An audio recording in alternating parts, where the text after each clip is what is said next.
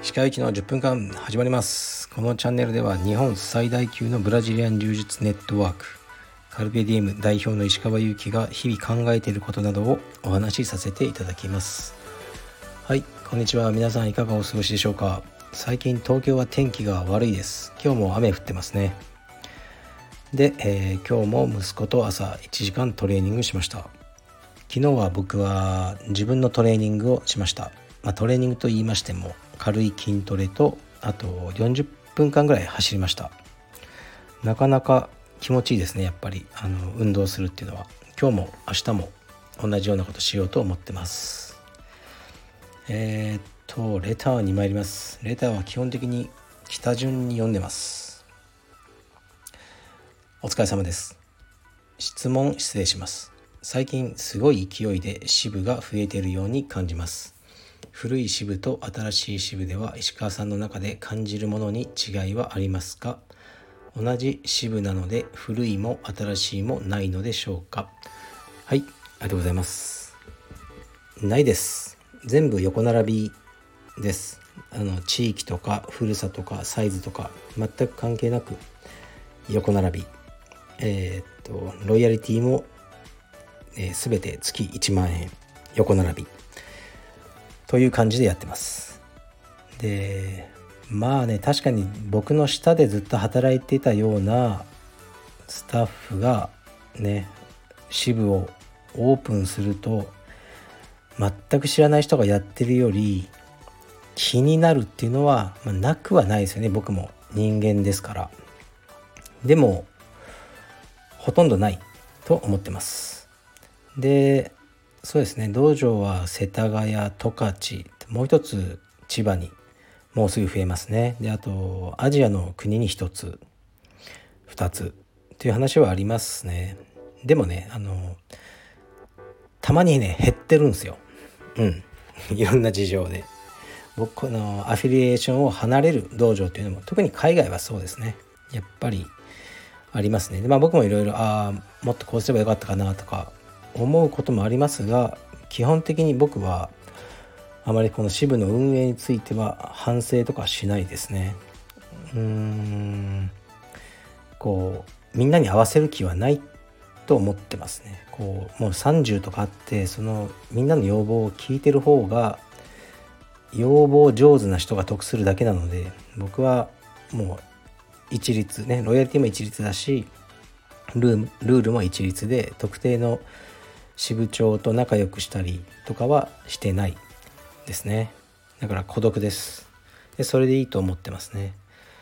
だからまあね一つ海外の道場が一つアフィリエーション離れるんですけど、ね、やっぱり向こうからこうこうこうしたいって提案があって僕はいやそれ認められない。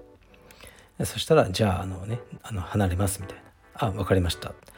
それだけです。うん。で僕はうんまあこういう言い方すると、うん、誤解を生みたくないですけど別に困らないです。ある時全部の支部が離れて僕がになっても、まあ、収入は減りますが大したことはないです。で多分ストレスも減るじゃないですか。そういうね揉めて離れるわけだから。だからそれはそれでいいんじゃないかなと思って言ってますね、まあ、そういうこと言ってるから僕もこうあまりねビジネスとしてはこううん上に行けないんじゃないかなと思ってますね。しかしねもう男は立って半畳寝て一畳です。ね。だから僕はそういう身の丈のに合う暮らしでもねいいなと思ってますね。はい。では次いきます。とねこのレターはねなんか怪しいんですよ。とりあえず読みますね。怪しいんですでも仕込みじゃないです。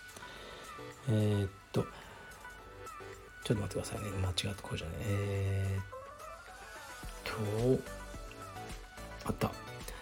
鹿先生こんにちは。カルペディエムキッズクラスに通わせているものです。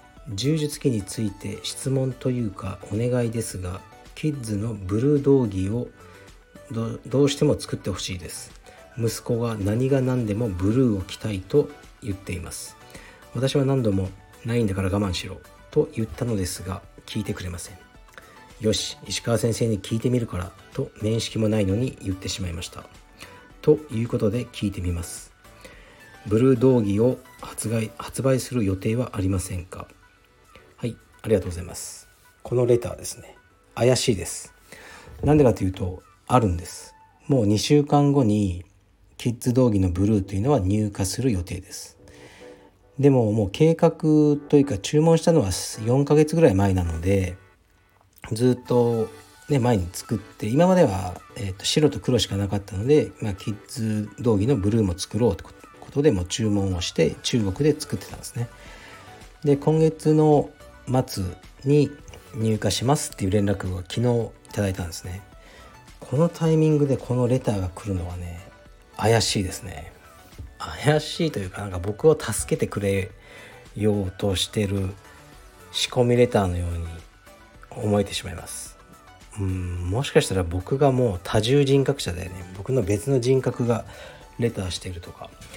分かんないですけどあのタイミングタイミング良いあのレターありがとうございます。キッズのブルードーギも作ってます。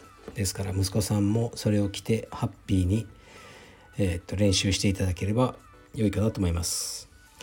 この何と言うんですかね実はいっぱい来るんですけどねこの、えー、っとアパレルに関するレターもどうしてもこう宣伝になりそうな あの自分にとって都合がいいやつだけを僕は読みます。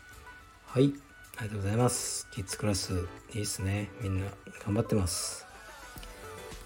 えー、っとこれで最後かな。石川先生こんにちは。アメリカは自由の国と聞いたことがあるのですが日本と比べて何が自由なのでしょうか。はい。ありがとうございます。まあ自由の逆はま不自由で、まあ、封建的な社会ってことですよね。でヒエラルキーがたくさんあって例えば今でも、まあ、ロシアとか中国とか、ね、指導者のあの、国の指導者の批判とかできないですよね。パブリックでは。すると捕まっちゃうとか。そういう国ってまだいっぱいあると思うんですね。でそういうのが自由にできるっていうのは大事で。でまあ日本は、まあ、できますよね。だそそあのその点だけで言うとやっぱアメリカとそんな変わらないとは思うのですがやはりアメリカの自由ってなんだろうなこう日本よりも家柄とかに左右されずに成功できるしうーん他人の失敗とか価値観にそう寛容な気がしますね。他人の成功にも。あの日本はなんかやっかみとかは多いな。決まった形以外で成功というかまあお金持ちになったりすると例えば YouTuber とか YouTuber とかがこう飲み会とかをねコロナ禍でやってるとこうめっちゃ叩かれますよね。あれってなんかこう楽して儲けてるやつが憎いってなんか罰してやりたいって気持ちが働いてるんじゃないかなと思うんですよね。でそういうのを僕はアメリカではあまり感じないですよね。どんな方法で成功しても成功したら認められるというのは感じますね。そういうところが好きですね。とこれは前このラジオで話したと思うんですけど僕が大学通ってる時はあの本当ですよ。全裸で大学に通ってる生徒がいました。彼はその宗教かなんか信じてて人はその自然であるべきだって言って全裸なんです。教室も。本当ですよ。でニュースにもなって。でも大学にやはりちょっと全裸はまずいって言われて妥協案としてバンダナだけを腰に巻きつけて投稿してましたね。もちろんバカにされるし笑われたりもするけどでもやっぱ認めてるんですよ、まあ、あいつはもう、うんまあ、自分の主義を通してるだけだからっていう感じで授業も受けてましたね。でそのうち慣れちゃってもうあれ今日バンダナの色変わってるなみたいな。でももろに見えてんなバンダナの奥からみたいな。結構でかいなみたいな。そういう感じでしたけど日本だと多分もう無理ですよね。うん、なんかわけのわかんない親とかが出てきそうじゃないですか大学になってもこううちの娘をそういう大学に通わせるわけにはいかないとかうん、なんかそういうのがすごく強いのが僕は嫌なんですよね。やっぱりまだまだこう、まあ、だから僕っぽいんじゃないですかアメリカ人は。他人に興味がねえっていう感じでそのいちいち自分のその怒ったりなんかそういうカロリーを使いたくないという気持ちがあるんじゃないかなと思ってそういう部分においては僕はアメリカ好きだなと思ってますね。はいというわけです。今日はこんなもんにしときますね。レターがね結構溜まってるんですよ。でもまあサクサクあのやりますのでまた何かありましたらえー、っとレターで送ってください。はいじゃあ失礼します。